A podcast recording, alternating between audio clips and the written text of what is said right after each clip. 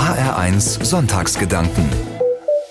Wochenende und Sonnenschein. Das perfekte Wetter, um den Garten auf Vordermann zu bringen. Aber sicher nicht alleine. Manche Arbeiten sollte man besser zu zweit anpacken. Darum klopfe ich an die Zimmertür meines Sohnes und frage vorsichtig: Hast du etwas Zeit?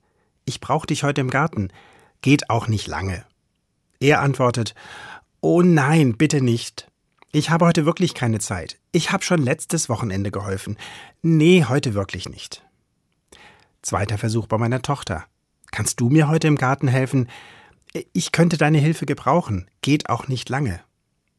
Ich merke schon, dass sie auch keine große Lust hat, aber sie antwortet, Okay, ich komme, muss nur noch eine Sache hier fertig machen, dann komme ich. So gehe ich schon einmal vor und warte, nur sie kommt nicht. Die Zeit verstreicht und so langsam wird mir klar, sie hat mich vergessen.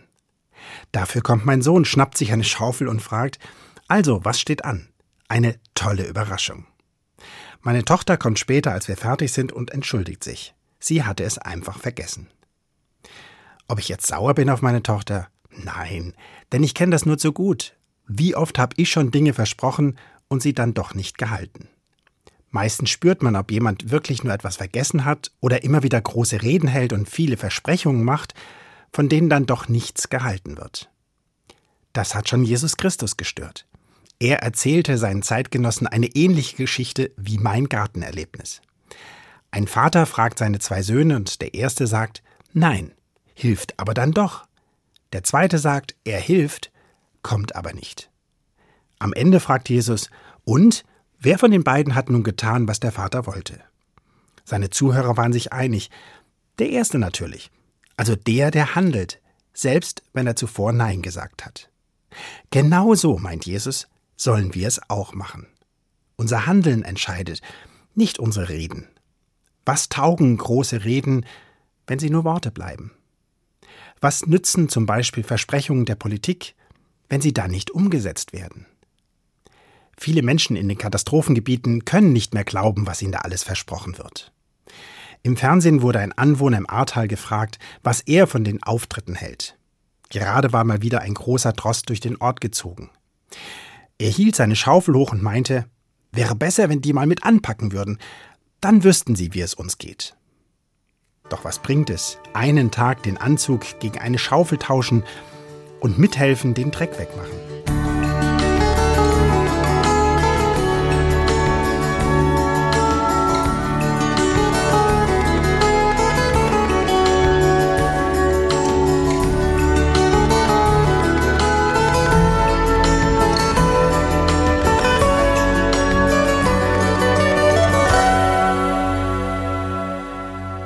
Ich stelle mir das bildlich vor. Ein Politiker oder eine Politikerin nimmt ohne große Reden eine Schaufel in die Hand und schaufelt Schlamm aus einem Keller. Vermutlich müsste er oder sie das heimlich machen. Mit Dutzenden Journalisten im Tross wird das nur eine große Show. Eine Schaufel mehr? Das wäre sicher nur ein kleiner Beitrag. Aber wer schon einmal in einer solchen Situation ganz praktisch angepackt hat, der versteht die Betroffenen und die Menschen spüren, dass sie verstanden werden. Das kann man nicht durch viele Worte ersetzen. Ich werde das Bild von Bundeskanzler Willy Brandt nicht vergessen, der 1970 beim Besuch des Mahnmals für die Opfer des Warschauer Ghettos auf die Knie fiel. Das stand nicht im Protokoll, war auch nicht geplant. Willy Brandt sagte später nur, ich tat, was Menschen tun, wenn Worte versagen. Willy Brandt hatte gespürt, was in dieser Situation wichtig war, und er hat es getan. Viele Deutsche konnten das damals nicht verstehen, fanden das übertrieben. Aber den betroffenen Menschen in Polen hat diese Geste mehr geholfen als alle Worte. Manchmal versagen Worte. Dann ist Handeln gefragt. Im Falle der Überschwemmungskatastrophen gehört viel politisches Handeln dazu besseren Katastrophenschutz organisieren, Personal und Verwaltung in die Lage versetzen, schnell Hilfe zu bewilligen und zu verteilen. Und dann auch die Ursachen für die Umweltdesaster vorausschauend angehen. Das ist echte Umwelt- und Klimapolitik. Jesus Christus hat gesagt, ihr seid das Licht der Welt. Er traut uns etwas zu. Wir brauchen nicht viele Worte. Vielmehr reichen oft einfach die Dinge, die wir tun. Aber die werden gebraucht. Jesus sagt, dass wir unser Licht nicht unter einen Scheffel oder unter einen Eimer stellen sollen, denn die Welt braucht Licht. Die Welt braucht Menschen, die handeln und anpacken. So wie die vielen Freiwilligen im Ahrtal und den anderen Überschwemmungsgebieten.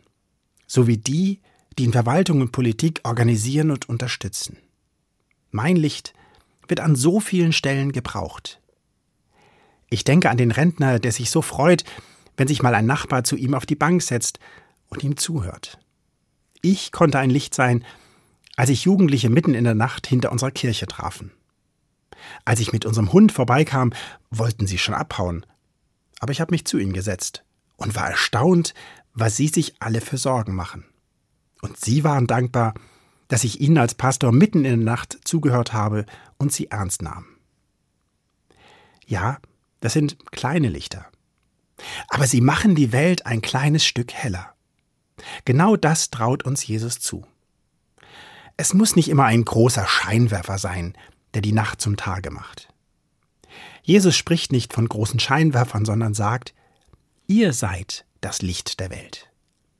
Geht hin, macht die Welt an eurem Ort ein klein wenig heller. Es lohnt sich.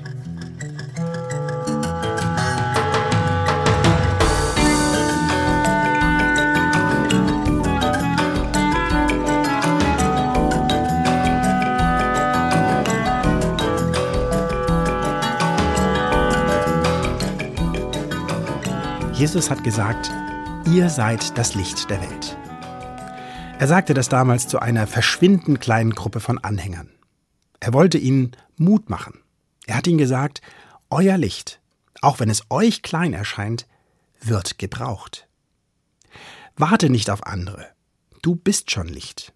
Guck nicht nach den riesigen Scheinwerfern, die die Nacht zum Tage machen. Als ich den Jugendlichen begegnet bin, mitten in der Nacht hinter unserer Kirche, hatte ich eine starke Taschenlampe dabei. Aber zum Glück habe ich ihn damit nicht in die Gesichter gestrahlt. Ich wollte sie nicht vertreiben. Ich habe meine Taschenlampe ausgemacht und gestaunt, wie hell das Mondlicht war. Das Licht, das unsere Herzen erreicht, braucht keine starken Lampen. Es braucht, so würde es Jesus nennen, Liebe zu meinen Mitmenschen. Wertschätzung, die ich dem anderen gegenüberbringe. Dass er spürt, du bist mir wichtig. So wichtig, dass ich mir für dich Zeit nehme. Und wenn es notwendig ist, nehme ich auch eine Schippe in die Hand und helfe dir ganz praktisch. In diesem Sinne Licht sein kann anstrengend sein. Aber es ist eine gute Anstrengung. Bei den Katastrophenhelfern im Aaltal hat man gesehen, wie anstrengend das war. Aber ich habe auch ein Strahlen in ihren Augen gesehen. Körperlich fix und fertig, aber innerlich erfüllt. Das Bild macht mir Mut zu schauen, wo ich mich einbringen kann.